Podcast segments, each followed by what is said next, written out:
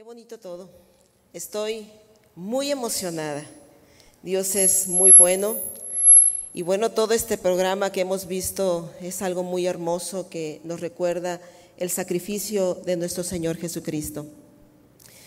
Y bueno, precisamente en esta mañana yo quiero compartir contigo un tema que se llama Jesús, fuente de vida eterna. Quiero hablarles un mensaje central en Jesucristo de cómo eh, Dios se despojó de sus derechos divinos y se hizo hombre. El Señor nació, ¿verdad? Como esta representación tan hermosa que acabamos de tener. Él nació, creció y se dio en sacrificio por ti y por mí. Él se hizo hombre. Y de esa manera, en ese sacrificio, él vino para rescatarnos de ese castigo eterno que estaba preparada, preparado para cada uno de nosotras. Porque tú y yo estábamos condenadas al infierno, porque dice su palabra que la paga del pecado es muerte, mas el regalo de Dios es vida eterna en Cristo Jesús. La Biblia describe a Jesús como una fuente que brota de agua viva, como una fuente de vida eterna, como esa agua que sacia toda sed y como el único camino que lleva al Padre. El agua natural, perdón, el agua natural es un recurso indispensable para todo ser vivo. Las plantas, por ejemplo, no pueden vivir sin agua, los animales no pueden vivir sin agua, las personas no podemos vivir sin agua. De hecho, si tardamos más de tres días sin agua, podríamos incluso morir. Así que hay personas también que para encontrar este recurso natural del agua tienen que caminar kilómetros. Y sin lugar a dudas, todas hemos experimentado, y todos, porque también aquí veo hombres, todas y todos hemos experimentado una sed profunda, no solo de esa agua que puede satisfacer momentáneamente, sino una sed del alma, una sed espiritual y una sed que, que, que sacie nuestra sed. Y así como nadie puede sobrevivir sin agua, nadie, absolutamente nadie, puede sobrevivir sin Cristo en nuestra vida. De tal manera que la noticia más extraordinaria que yo te puedo dar en esta mañana, la noticia más extraordinaria que podemos escuchar, es que Jesucristo es esa fuente vital es esa fuente de agua viva, indispensable e inagotable que todas necesitamos para poder vivir. Y es el único que sacia toda sed espiritual, toda sed emocional y física. Es el único que puede cambiar nuestro destino de muerte a vida y darnos una vida eterna juntamente con Él. Y es el único camino que lleva al Padre. Dice Juan 14, 6, Jesús le dijo, yo soy el camino y la verdad y la vida y nadie viene al Padre sino por mí. La Biblia habla sobre la historia de una mujer de Samaria que salió a buscar agua a un pozo cerca del mediodía cuando pues el sol está literalmente en pleno. Fue en busca de una necesidad física, pero lo que ella no sabía es que en ese pozo se encontraría con aquel que podía suplir su necesidad espiritual. Acompáñame por favor a Juan capítulo 4 versos 6 en adelante. Yo se los voy a leer en la nueva traducción viviente. Y dice así, allí estaba el pozo de Jacob y Jesús, cansado por la larga caminata, se sentó junto al pozo cerca del mediodía. Poco después llegó una mujer samaritana a sacar agua y Jesús le dijo, por favor, dame un poco de agua para beber. Él estaba solo en ese momento porque sus discípulos habían ido a la aldea a comprar algo para comer. La mujer se sorprendió ya que los judíos rechazan todo trato con los samaritanos. Entonces le dijo a Jesús, usted es judío y yo soy una mujer samaritana. ¿Por qué me pide agua para beber? Jesús contestó, si tan solo supieras el regalo que Dios tiene para ti y con quién estás hablando, tú me pedirías a mí y yo te daría agua viva. Ahora, ¿qué es esa agua viva? ¿Y por qué el Señor Jesús se compara con esa agua viva? Agua viva es un agua de manantial, es un agua pura que brota y, fluye continuamente, contraria al agua estancada que está en una cisterna o que está en un depósito de agua.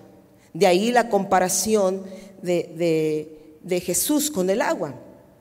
Así que Jesús le está diciendo a la samaritana, yo soy esa agua viva de manantial. Yo soy esa agua limpia y cristalina. Yo soy la única agua que puede saciar tu sed y, la sed de todo aquel que está sediento. Él no le estaba hablando a, la mujer de la sed física. Él estaba hablando de la sed espiritual. En el versículo 11 de ahí del Evangelio de Juan 4, dice, pero Señor, usted no tiene ni una soga ni un balde, le dijo ella.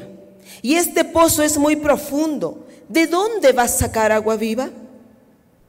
Además, ¿se cree usted superior a nuestro antepasado Jacob, quien nos dio este pozo? ¿Cómo puede usted ofrecer mejor agua que la que disfrutaron él, sus hijos y sus animales?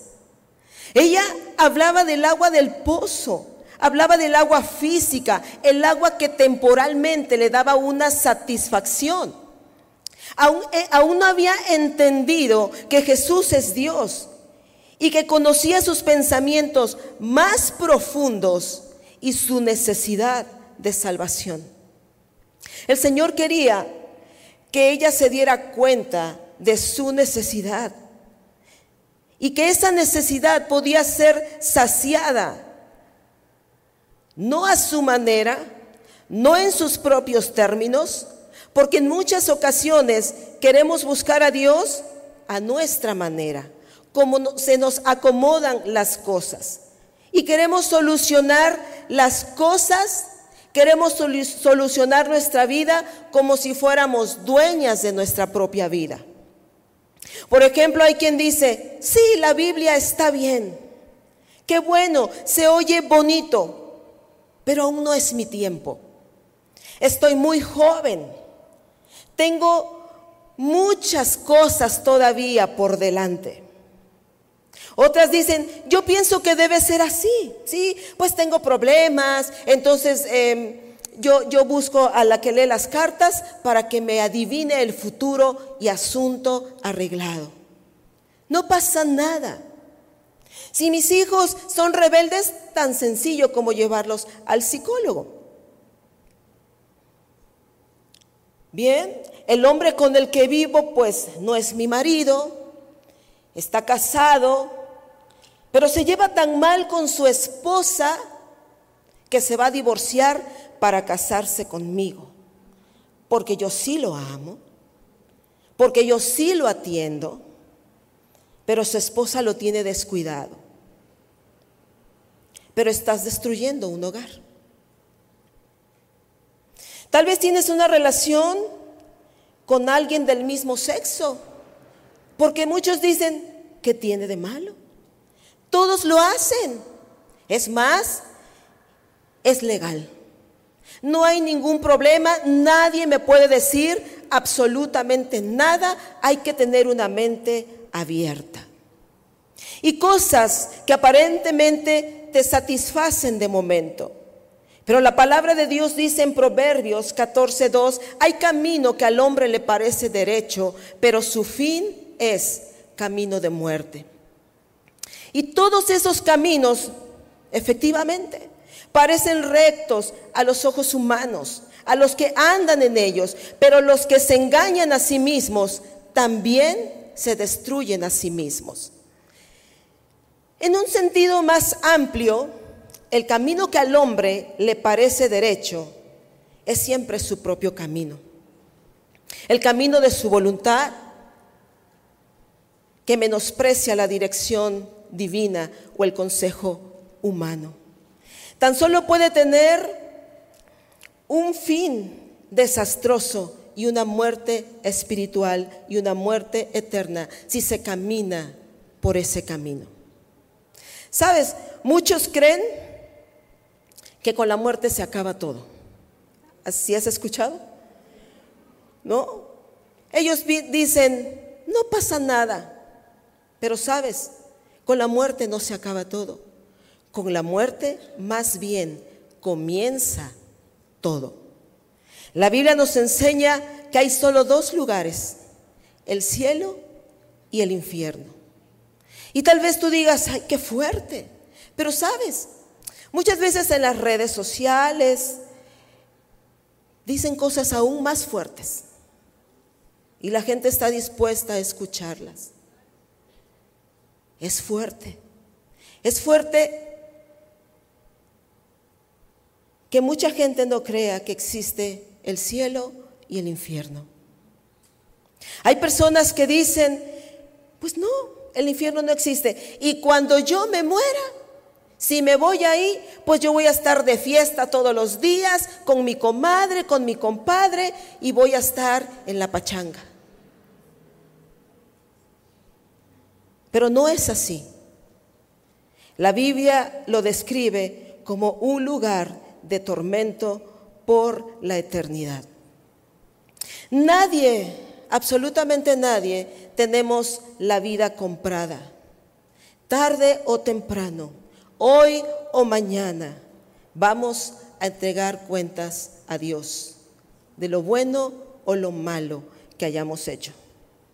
E incluso tú te puedes sentir una persona buena y decir, ¿sabes es que yo no me meto con nadie, no tomo, solo estoy con mi esposo, amo a mi familia, soy una buena mujer, soy una mujer de casa. Pero la escritura dice en Romanos 3:10 al 12, dice, como está escrito, no hay justo ni aun uno, no hay quien entienda, no hay quien busque a Dios. Todos se desviaron, a una se hicieron inútiles no hay quien haga lo bueno, no hay siquiera uno. Así que yo te pregunto en esta mañana, si tú murieras hoy, ¿a dónde iría tu alma? Esa es una pregunta en la que debes meditar muy seriamente. Si tú murieras hoy, ¿a dónde iría tu alma? ¿Qué responderías? Por eso Jesús le dijo a la mujer samaritana, vamos ahí a Juan 4 del 13 en adelante, Jesús contestó, cualquiera que beba de esta agua pronto volverá a tener sed.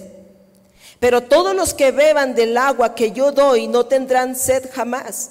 Esa agua se convierte en un manantial que brota con frescura dentro de ellos y les da vida eterna. Por favor, Señor, le dijo la mujer, deme de esa agua, así nunca más volveré a tener sed y no tendré que venir aquí a sacarla. Vemos cómo la mujer samaritana creyó que si recibía el agua que Jesús le ofrecía, no tendría que volver al pozo cada día.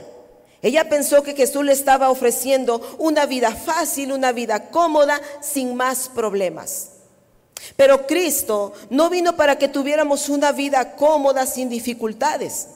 De hecho, Él dijo en el Evangelio de Juan 16:33, estas cosas os he hablado para que en mí tengáis paz. En el mundo tendréis aflicción, pero confía, dice el Señor, yo he vencido al mundo. Jesús vino a cambiar nuestro destino de muerte a vida. Él vino a reconciliarnos con el Padre a través de su sacrificio en la cruz del Calvario para que tú y yo no nos vayamos al infierno. Porque por causa del pecado, ese era nuestro destino, el infierno. Romanos capítulo 6, 23 dice así. Dice, porque la paga del pecado es muerte, mas la dádiva es decir, el regalo de Dios es vida eterna en Cristo Jesús, Señor nuestro. La mujer samaritana, ella no entendió de momento que estaba teniendo un encuentro con el Creador del universo. Y lo que Jesús le estaba ofreciendo en ese momento, cuando le dice, si tan solo supieras el regalo que Dios tiene para ti y con quién estás hablando, tú me pedirías a mí y yo te daría agua viva. Al verla Jesús, Él tuvo compasión de ella y Él se mostró a su vida en el momento correcto, en el momento preciso, para mostrarle su gran necesidad de salvación. Entonces, que la mujer samaritana saliera por agua a las 12 del día no era una casualidad. Jesús había planeado que esa mujer se encontrara con él y hallara el agua viva, el agua de vida. Que tú estés aquí en esta mañana, déjame decirte que tampoco es una casualidad. Dios tiene planes para ti, para darte un destino eterno y para darle sentido a tu vida. Vemos cómo Jesús con mucho amor y paciencia y cuidado, ayuda a esta mujer a entender el mensaje extraordinario que le estaba dando acerca del agua viva. Es agua pura, es agua fresca, que era la única que podía satisfacer su sed espiritual para siempre. Jesús, fíjate bien, Él le pidió agua a ella también. Pero no porque él no pudiera sacar el agua, sino que quería que ella se, se diera cuenta de su necesidad, que ella se sintiera confrontada con su pecado. Ese pecado que la estaba llevando a una eternidad sin él. Y vemos ahí en el versículo 16 dice, Jesús le dijo, ve y trae a tu esposo. Entonces ella dice, no tengo esposo, respondió la mujer. Es cierto, dijo Jesús, no tienes esposo, porque has tenido cinco esposos y ni siquiera estás casada con el hombre con el que ahora vives. Ciertamente dijiste la verdad. Señor, dijo la mujer, seguro que usted es profeta. Así que dígame, ¿por qué ustedes los judíos insisten en que Jerusalén es el único lugar donde se debe adorar? Mientras que nosotros los samaritanos afirmamos que es aquí, en el monte Gerizim, donde adoraron nuestros antepasados.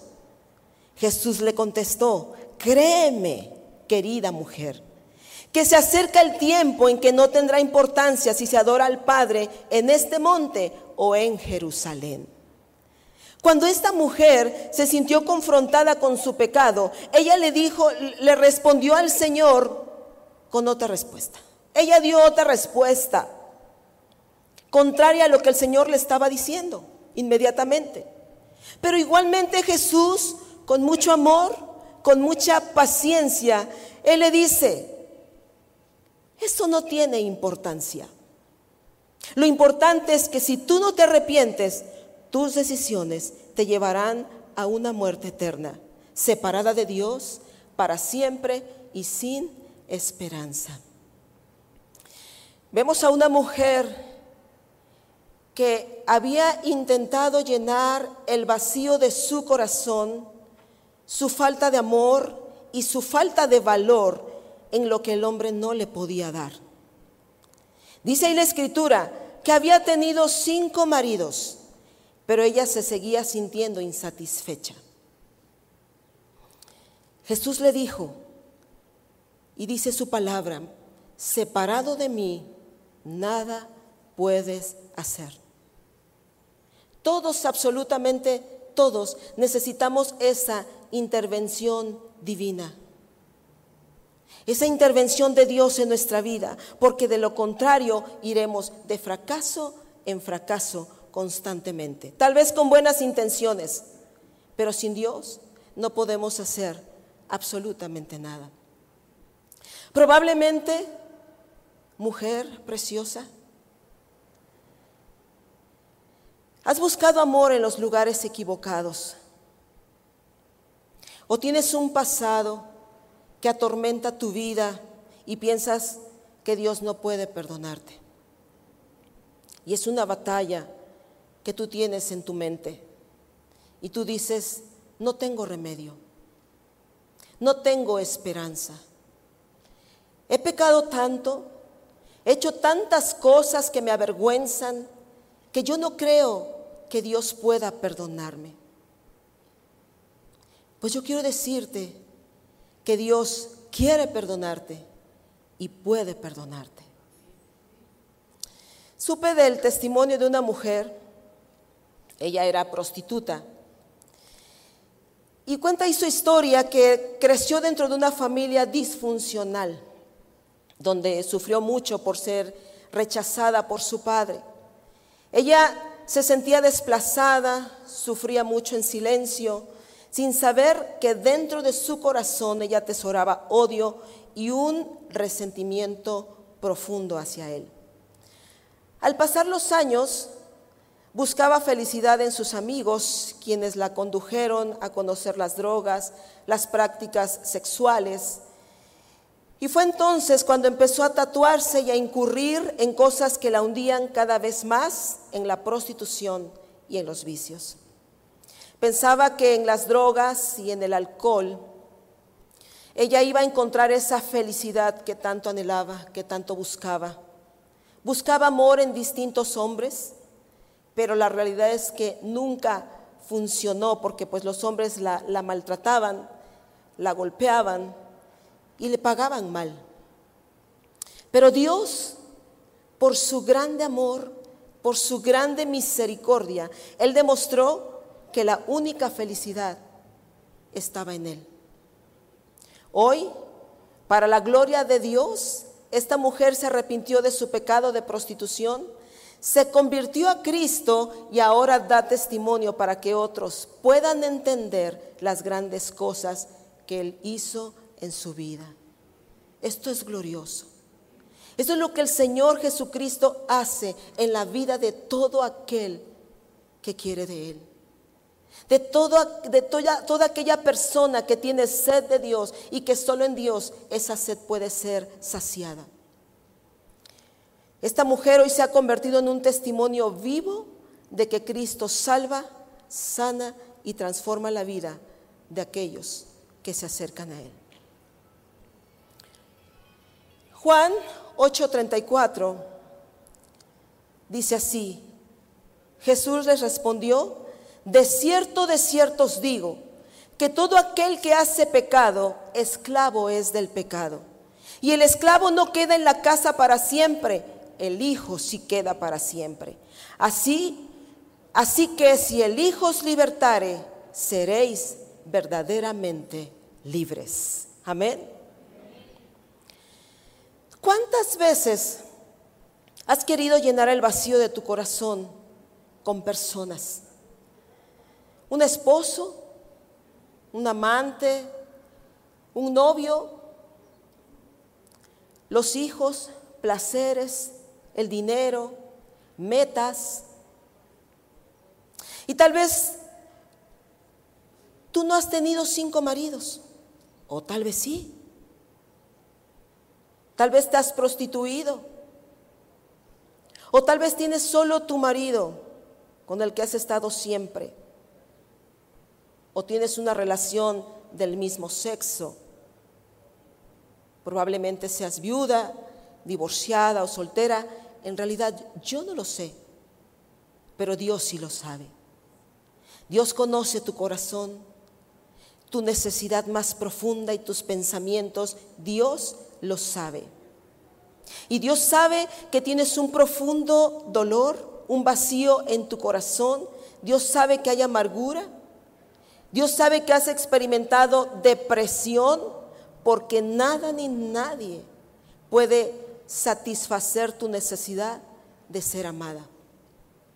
Nadie puede suplir como tú desearías que te supla.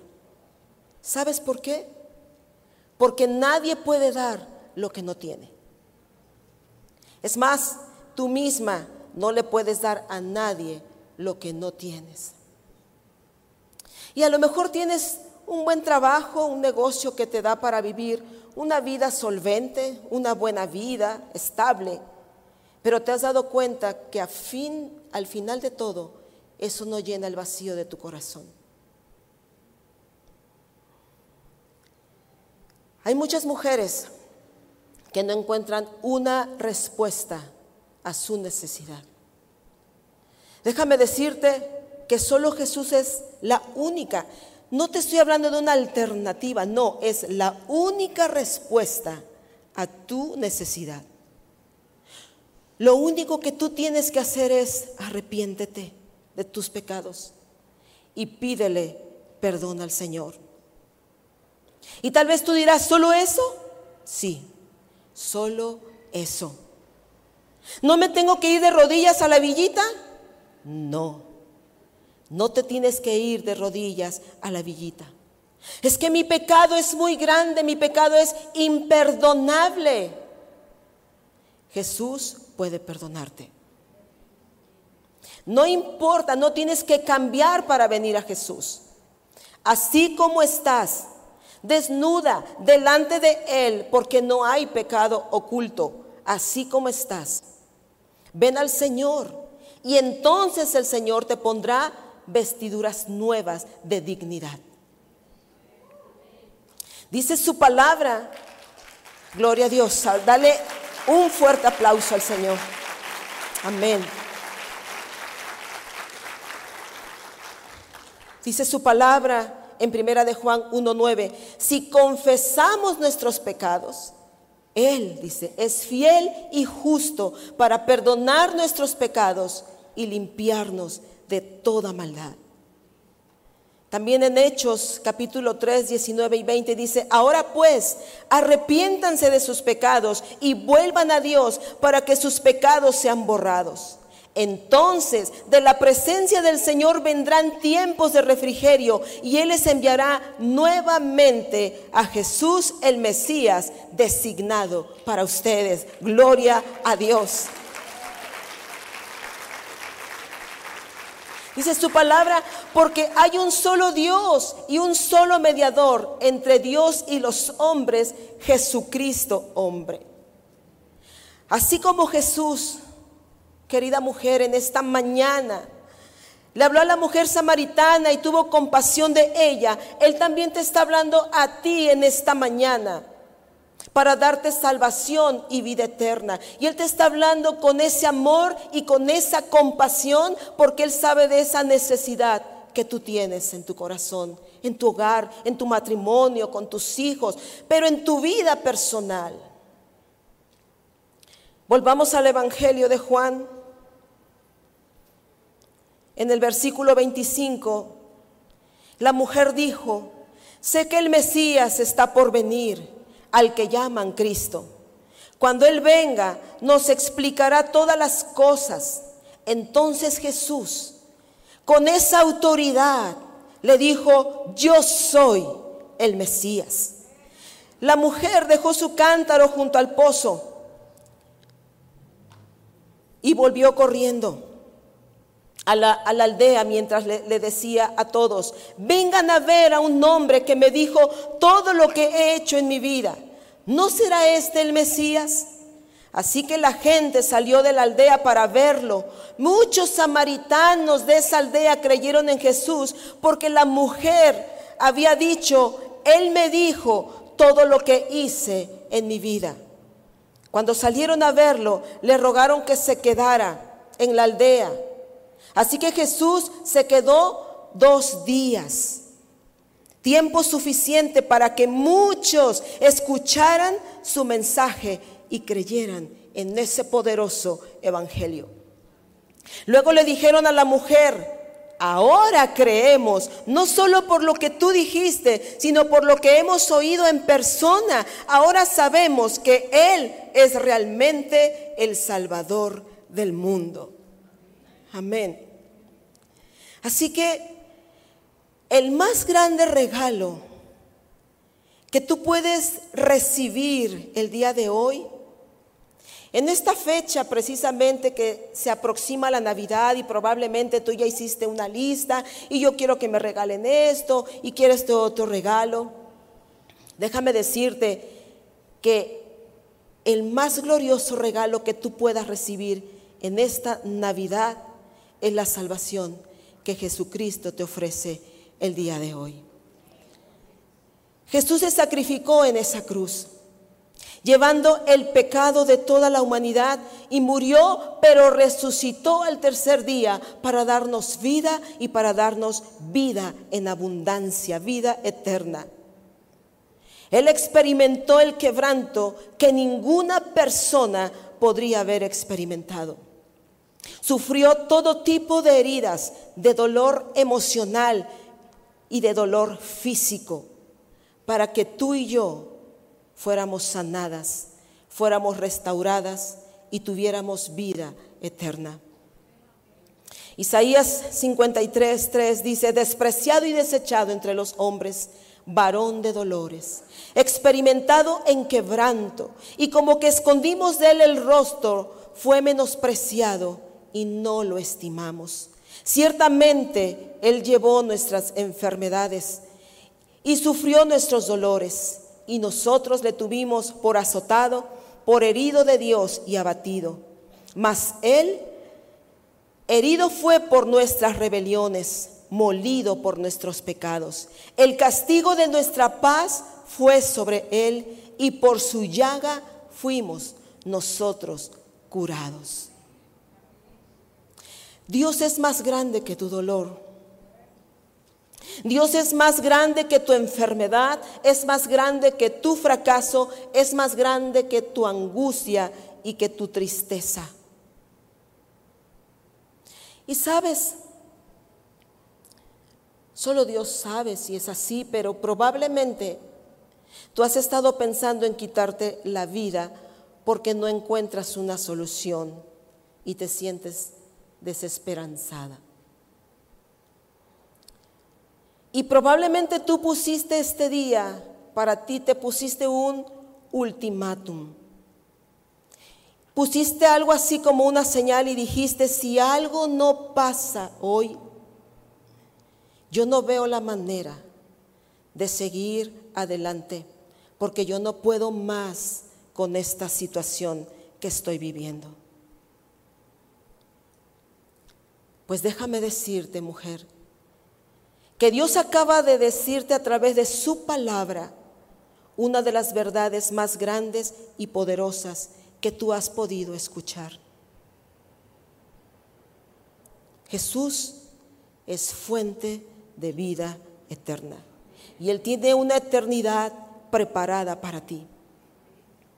Es Dios quien te llama en esta mañana y te dice, yo soy el Mesías, yo soy el Cristo, yo soy tu Salvador, yo soy tu sanador.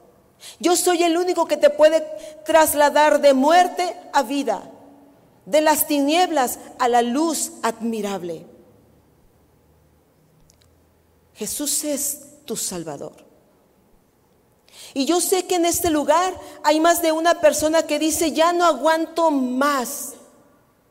Estoy a punto de rendirme, estoy a punto de tirar la toalla, no soporto más esta situación que estoy viviendo. Pero Dios te da una palabra de consuelo y dice en Mateo 11, 28, venid a mí, todos los que estáis trabajados y cargados, y yo los haré descansar. ¿Estás cargada? ¿Estás cansada? ¿Has pensado en quitarte la vida? Tal vez dijiste, si hoy no pasa algo, dejo todo. Me tomo esas pastillas. No importa que mis hijos estén pequeños, pero dejo todo. La vida no tiene sentido. El Señor te está diciendo, ven a mí, yo te haré descansar. Hechos 4:12 dice, y en ninguno otro hay salvación, porque no hay otro nombre bajo el cielo dado a los hombres en que podamos ser salvos. Así que el Señor te quiere quitar esa carga pesada que tú no has podido llevar y nunca podrás llevar. Solo el Señor puede darte descanso, solo Él puede darte paz, solo Él puede darte gozo, el verdadero gozo que proviene de Él, satisfacción plena y lo más importante, vida nueva y vida eterna. Así que bueno, piensa en eso. Dice su palabra que Jesús vino a liberar a los cautivos. Un cautivo es una persona que está presa en la cárcel. Y eso es lo que hace el pecado. Mantiene presa a una persona como en una cárcel que no puede salir. Quiere salir, pero no puede salir. Porque solo Jesús es el único que puede liberar al que está cautivo. Así que si tú te sientes identificada con este mensaje, yo te voy a pedir que te pongas de pie y que tú pases al frente, no tengas temor. Al contrario, el Señor te está hablando. Ponte de pie, por favor. Pasa al frente. Lo único que queremos hacer es orar por ti. Entrégale al Señor tus cargas, entrégale al Señor tus penas, tu necesidad. Pasen aquí al frente, por favor.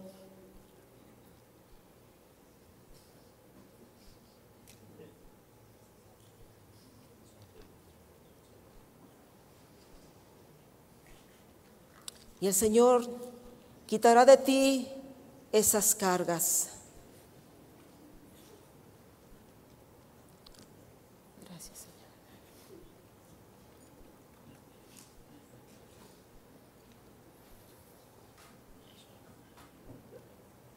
Que nada te detenga. El Señor está hablando a tu vida. Gloria a Dios. Él quiere sanarte, liberarte, sacarte de esas tinieblas y llevarte a su luz admirable, mostrarte su salvación.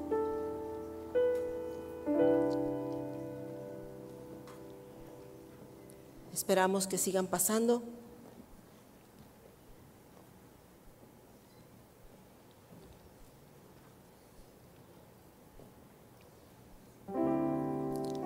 Y te voy a pedir que levantes tus manos al cielo y que tú le digas al Señor, Señor Jesús y Padre eterno, reconozco que he pecado contra ti y contra el cielo Reconozco que mi pecado me ha separado de ti, Señor, y estoy viviendo las consecuencias de ese pecado. Pero te pido ayuda, te pido socorro, te pido auxilio, Señor, porque yo no puedo más con esta carga. Yo no la puedo llevar. Perdóname, Jesús. Yo creo que tú moriste en esa cruz y que tú derramaste tu sangre por mí y me has dado libertad y vida eterna. Creo que tú resucitaste al tercer día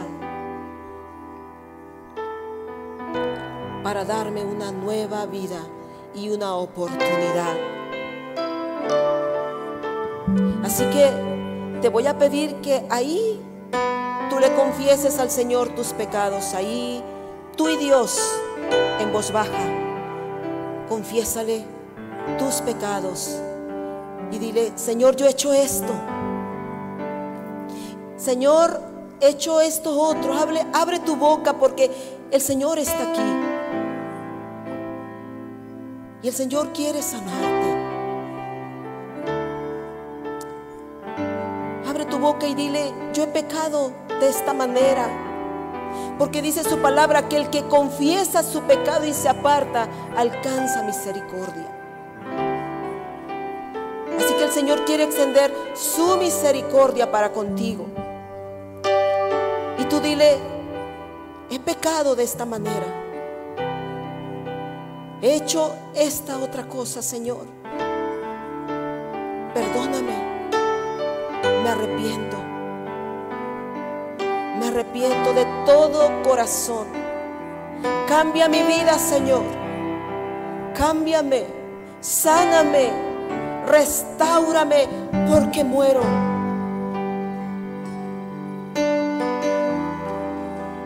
Y es lo que el Señor está haciendo en esta mañana, en tu corazón, mujer.